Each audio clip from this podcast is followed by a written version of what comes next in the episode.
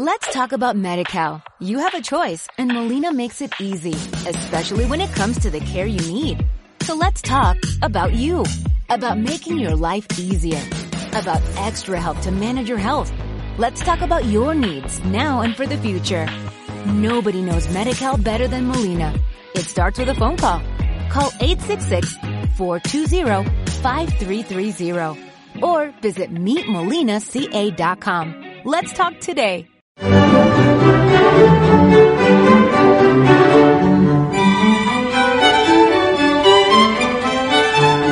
buenas tardes, muy buenas noches, muy buenos días, según estés. Gracias por estar con nosotros. Conversaciones con maestros que tenemos cada sábado. Te invitamos a que participes, incluso de cuerpo presente. Reflexiona sobre lo que te decimos, reflexiona sobre lo que aquí platicamos y que te sirva para algo en tu vida. Vamos a abordar nuevamente un texto que se llama Cristo Cósmico, Cábala del Cristianismo Gnóstico de Tau Malachi, que ya iniciamos en una primera aproximación al respecto de lo que es la Cábala y sus características. Voy a proseguir con el texto porque es muy importante que definamos al menos las bases de una ciencia, un conocimiento, digo ciencia en el sentido no de métodos científicos, sino de su etimología original, que es conocimiento. Y simplemente por recordar, los temas son la naturaleza y atributos de Dios y la divinidad, el desarrollo de una cosmología, el misterio de la creación de los ángeles y la humanidad, el destino de la humanidad y los ángeles, la naturaleza del alma humana y su relación con lo divino, la naturaleza de las fuerzas cósmicas, ángeles, demonios, elementales y otras, el significado interior de la ley revelada y el sagrado evangelio, el simbolismo trascendental de los números y formas geométricas, los misterios contenidos en las letras hebreas, el equilibrio en el juego de fuerzas cósmicas, el misterio de la revelación divina y los estados proféticos de la conciencia y el misterio de la encarnación y el plan divino en la tierra. En el texto se habla de tres ramas de la Cábala. Las enseñanzas de la Cábala están divididas en tres ramas principales, la cábala teórica o contemplativa, la cábala meditativa y la cábala práctica o mágica. La cábala teórica o contemplativa es un estudio intelectual y contemplación de los principios, doctrinas y correspondencias del conocimiento esotérico, incluyendo la gematría. Le pone atención a uno de los centros de poder. En el cuerpo están separados también, incluso por regiones. Nos hemos referido a este centro específico como el pensamiento o el intelecto o la razón. La cabala meditativa representa las enseñanzas y prácticas de la oración mística y la meditación profética, métodos a través de los cuales podemos entrar a un estado superior de conciencia y experimentar la unificación con lo divino. Esto sería también poner atención a otro de los centros de poder, prácticamente al sentimiento, a lo que a través de él se da. La cábala práctica o mágica representa enseñanzas de invocaciones, conjuros, rituales y cosas similares a través de los cuales podemos cambiar el estado de la conciencia a voluntad y dirigir conscientemente fuerzas espirituales ocultas. Tú preguntabas algo al respecto de los métodos que tenía. Ahorita que lo mencionaste, me parecería interesante practicar algunas de las cosas que expone la Cábala en cuanto a esas metodologías, porque de eso no he aplicado nada y me gustaría ver cómo funciona. Lo iremos haciendo entonces.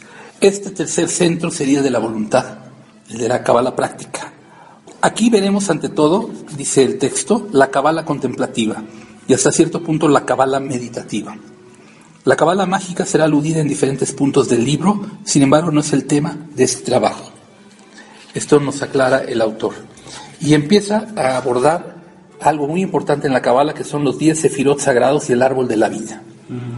Algo que de alguna forma ya tenemos en conocimiento previo, porque lo abordamos en su debida ocasión, pero que aquí ya va más metodologizado hacia lo que es la cabala mística o el Cristo cósmico según el libro de Taumalachi. Hay 10 sefirot, esto es plural, que son generalmente llamados midot, que significa medidas o dimensiones, y por extensión también significa atributos o cualidades, medidas o dimensiones. Los sefirot son emanaciones de la presencia y poder divino de Dios o la luz infinita de Dios, y recipientes que reciben la luz divina y la transmiten a la creación. Son grados de la involución de la luz infinita en creación finita. Y de este modo son grados de la evolución de las criaturas en el camino de retorno, como escalones en una escalera de luz. Desciende de esta forma la manifestación de Dios cuando se quiere referir al mundo, pero igualmente ascendemos por esta misma vía hacia Dios cuando queremos salir de Él.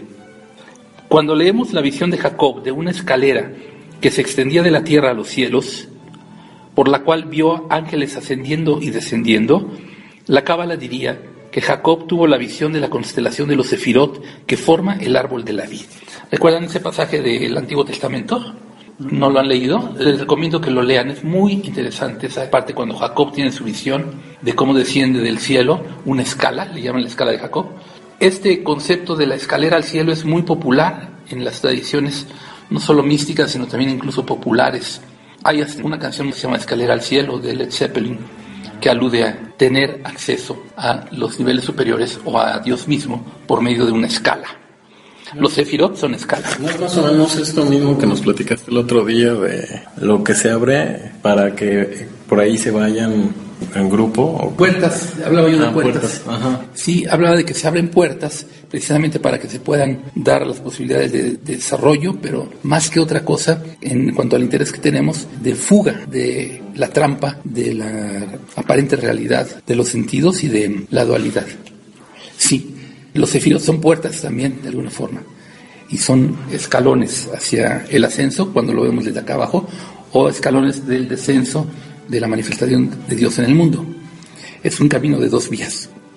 La palabra sefirá, que es singular, está relacionada con el término hebreo saper, que significa expresar o comunicar, y con la palabra sapir, que significa zafiro, brillantez o luminar. También se relaciona con los términos sefar, que significa límite, sefer, que significa libro, y safar, que significa número. ¿Se acuerdan que hablábamos un poco ya también de lo que es la importancia del idioma hebreo o la lengua hebrea, la escritura hebrea, porque está cargada de posibilidades de significados debido a que no contiene vocales, ya que las consonantes mismas también remiten a posibilidades de números. Por eso tantas referencias a que pueden significar zafiro, brillantez, luminar, comunicar, libro, número, límite, etcétera. Todos estos términos representan conceptos relacionados e indican las dos funciones básicas de los sefirot, luces o emanaciones que actúan para revelar y expresar la presencia y poder de Dios, el Shekinah, que le llaman ellos, y recipientes que limitan y delinean la luz infinita de Dios, bajándolo al reino finito de numeración y límite. Si nos ubicamos nosotros, y lo hemos hecho, lo hicimos como práctica, en la posibilidad de uno de los sefirot, en un sefirá, que es singular, entonces estamos asumiendo que nos encontramos en una potencialidad específica de manifestación de Dios en el mundo. Por eso es importante que tengamos conocimiento de nuestro don. También nuestro don da una posición con respecto a los sefirot o el árbol mismo de la vida, y esto nos da caminos y vías por la construcción del mismo árbol de la vida que se pueden dar a continuación, o asaltos que se pueden hacer.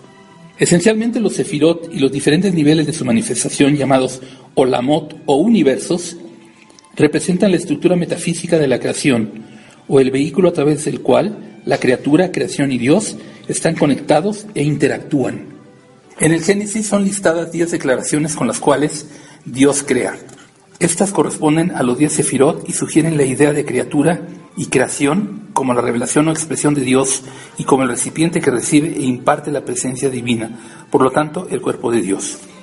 Ya habíamos mencionado la importancia de la pronunciación de ciertas letras y lo fuerte que pueden resultar para manifestar en el mundo a modo de hacer o deshacer. Son poderes inmanentes a las mismas expresiones. Están, por ejemplo, los 72 nombres de Dios. En algún lado leí, no sé si esto fue exacto o no, pero se decía que cuando Moisés abrió el mar rojo, lo hizo con su callado, golpeando el piso, tras haber pronunciado los 72 nombres de Dios, que son impronunciables. No se permite que se pronuncien por el poder que desatan. Y es que en las variantes de letras hay 72 posibilidades distintas. Imagínense lo que es entonces invocar el nombre de Dios, no en vano, sino con todo poder. A través de los sefirot, Dios llega a nosotros y nosotros podemos penetrar en Él. Nosotros podemos penetrar en Él. La forma más común en que estos sefirot son representados es como un glifo llamado el árbol de la vida. Los sefirot son mostrados como 10 círculos que forman tres triadas, una superior, una en el medio y una inferior. con un solo sefirot ubicado como un pendiente debajo de la triada inferior. En esta misma configuración también aparecen en 10 círculos divididos en tres columnas, una a la derecha, una a la izquierda y una en el medio, que son llamadas pilares. Estas son dos formas de ver el mismo glifo. En la perspectiva de las tres triadas de Sefirot y un Sefirá como pendiente, la triada superior es llamada triada suprema. La del medio se conoce como triada moral y la inferior es llamada triada de acción. Suprema moral y de acción. El Sefirá, que aparece como un pendiente, es llamado Malkut o el reino. Malkut es el fruto del árbol de la vida, además del recipiente de la influencia de todas las emanaciones sobre él. ¿Y qué implicaciones tiene que sea el fruto del árbol de la vida? Porque el árbol de la vida se refiere a la versión bíblica, que de ahí comieron Adán y Eva. No, ese era el árbol del conocimiento. Aquí se habla del árbol de la vida, que es una construcción sefirótica, ordenada, que sirve de escala de ascensión o descenso de las energías de Dios o de las aspiraciones y energías propias hacia Dios. Y entonces, ¿qué implicaciones tiene que sea el fruto? Malkut es el que está en la, en la coronilla, ¿no? No, en la base. En la base. ¿Acá? En el árbol de la vida es el de hasta abajo. Ah, ok, ok, ok, ok. El Pues, sí, reino. eh, pues sí, el reino, el mundo precisamente Claro, es el claro. resultado de todas. Las implicaciones es que es el recipiente de todas las energías que descienden para conformar la vida en este nivel, en este plano. En la perspectiva del árbol de la vida, como tres pilares, los pilares derecho e izquierdo se componen de tres sefirot. Cada uno y el del medio está compuesto de cuatro sefirot. El de la derecha es llamado pilar de la misericordia y el de la izquierda pilar de la severidad las columnas de Jaquín y Boaz en el templo del rey Salomón. ¿Te acuerdas que la semana pasada preguntaste algo acerca de que sí, en la representación del templo de Salomón, la construcción misma, había algo al respecto de lo que estábamos hablando? Bueno, aquí está claramente las columnas de Jaquín y Boaz en el templo del rey Salomón representaban estas energías de bipolaridad en el mundo, la manifestación en construcción de la sabiduría de Salomón. Uno es positivo y el otro negativo, uno es masculino y el otro es femenino, se refiere a las columnas. Uno es blanco, el otro negro, de modo que estos dos pilares representan el juego eterno de opuestos en interacción dinámica. El mal es una fuerza desequilibrada, fuera de lugar o no armoniosa. La severidad en desequilibrio es crueldad y opresión. Y la misericordia desbalanceada es debilidad que permite y facilita el mal. Todos los valores exigen un equilibrio y esto se da en la columna central del árbol de la vida. Por eso consta de tres pilares. De este modo, el pilar del medio es el camino de la ascensión, representando el equilibrio dinámico de todas las polaridades y opuestos, y la integración de todo lo que de otra manera estaría fragmentado. ¿Lo ven? La Kabbalah enseña el camino medio, semejante a lo encontrado en formas de hinduismo y budismo de las escuelas orientales. ¿Que sería algo parecido a lo que nos has dicho de ver el mundo plano? Sí, todo es en correspondencia. Los términos ya se van haciendo más claros si los relacionamos. Por esta razón, ya sea que el árbol sea visto como triadas o los tres pilares, el Sefirat Tiferet, belleza, que es el centro de Cristo en el árbol, está en el medio. Así como hay 10 círculos que representan los Sefirot en el árbol de la vida, también hay 22 líneas que conectan los Sefirot a los cuales se les atribuyen letras hebreas. De este modo, el árbol está compuesto de 32 caminos, que en el Sefer Yetzirah son llamados los 32 caminos de la sabiduría. La sabiduría tiene que recorrer 32 caminos para que sea completa desde el punto de vista cabalístico. Diferentes correspondencias son dadas a los sefirot como a las letras hebreas. A través de la interrelación de las correspondencias, los iniciados pueden ver los misterios contenidos en las escrituras y penetrar en los misterios de la creación y Dios. Tú pedías indicación acerca de cómo se hacen los procederes en la Kabbalah para esta revelación de verdades y conocimientos. Aquí está. Se conocen los caminos, se hace la relación en correspondencias y se obtiene la sabiduría del camino. Si se sigue, se logra. Por eso hay que estudiar la Kabbalah. Es un ejercicio no solamente intelectual, sino de sentimiento. Podríamos preguntar entonces por qué vino esta semana lo del Shemitah. Podría ser Enoch o alguien de la tradición. Yo estoy de acuerdo, podría ser Enoch. ¿Puedes hacer la pregunta? ¿Por qué debemos conocer qué es lo que pasa en el Shemitah y por qué es de relevancia para las personas aquí presentes y demás? Dice que es el cierre de un ciclo que para muchos se representa de diferentes maneras, que ahorita lo que se está haciendo es la unificación entre las percepciones y las ideas que tiene un grupo u otro. Mientras para los guerreros el solsticio marca un inicio, un renacer, para los judíos, para los hebreos, marcan otras cosas. Cada cultura, cada generación, cada grupo de personas tiene una ideología y ahorita lo que se está haciendo es dándole bases para que cada uno pueda hacer lo que le corresponde en este momento, ya que se necesitan poner las bases para continuar en este camino. Es esencial que cada quien aporte lo más que puede y es por eso que se hace la llamada para todos ellos. Y si te llega a ti o les llega a otros es porque tienen la necesidad de conocimiento.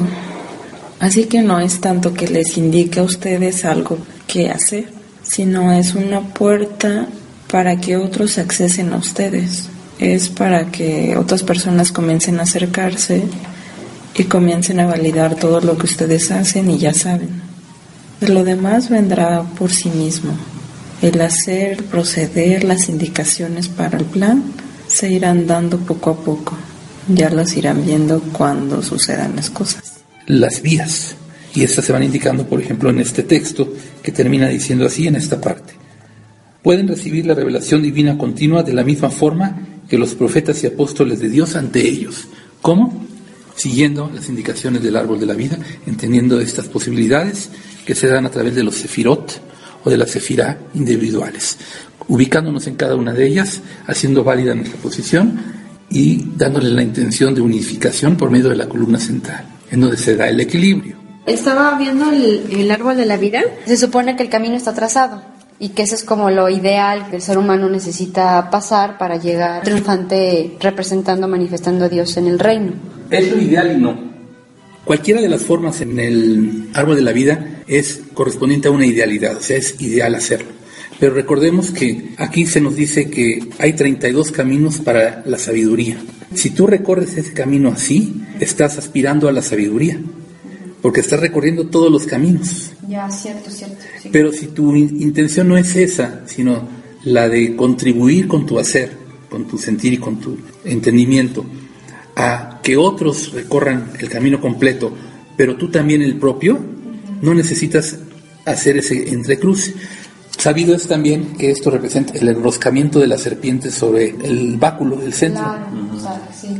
En el árbol de la vida está así, es el camino de la serpiente que le llamaban, ese que va haciendo espiral ascendente. Eh, sí, exacto, claro, ya, ya me, ya me checó perfecto. O sea, puedes irte por el camino del descubrirte o el encontrarte en tu esencia divina, probando las polaridades, o el del justo medio, como decía en el libro, ¿no? Que así es como se está proponiendo también en la, en la filosofía hindú y en ese tipo de culturas, que el camino del medio es el que lleva, pues es la línea recta hacia Dios, y el camino de medio lo sienta quien lo debe sentar. Exacto.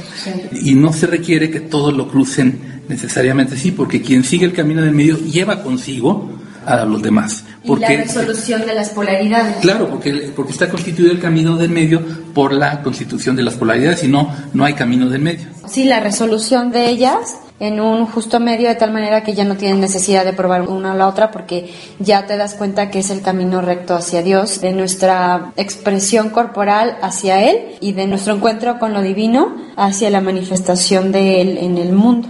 El camino del Cristo, porque lo establecen quienes descienden con ese propósito desde la unidad o como avatares. Son los que pueden resolverlo el camino del centro no es para todos, como el de la izquierda no es para todos, el de la derecha no es para todos.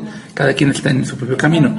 Pero estando donde estés, si quieres recorrer todos los otros caminos, te vas a meter en la posibilidad entonces de ir paso a paso por las distintas posibilidades de rutas que puedes seguir. Lo puedes hacer, pero no te alcanza una vida para ello. Por eso también es el camino de las encarnaciones, cuando el alma tiene esa intención de ir recorriendo ciertas posibilidades que le van interesando y si va siguiendo el camino del árbol de la vida, van muy específicas. Si no, pues van dictadas por sí misma. Pero ahí está la guía de los sefirot y del árbol de la vida según la Kabbalah. Damos por concluida esta siguiente revisión que hacemos del Cristo cósmico, Kabbalah del cristianismo gnóstico de Tao Malachi. Y como se dan cuenta, apenas seguimos arañando la superficie de algo que tiene una trascendencia muy grande. Me interesaría seguirlo tratando para ir viendo algunas posibilidades mayores.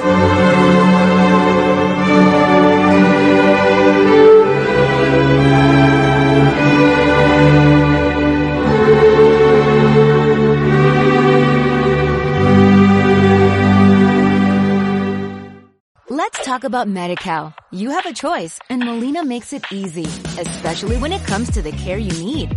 So let's talk about you, about making your life easier, about extra help to manage your health. Let's talk about your needs now and for the future. Nobody knows MediCal better than Molina. It starts with a phone call. Call 866-420-5330 or visit meetmolinaca.com. Let's talk today.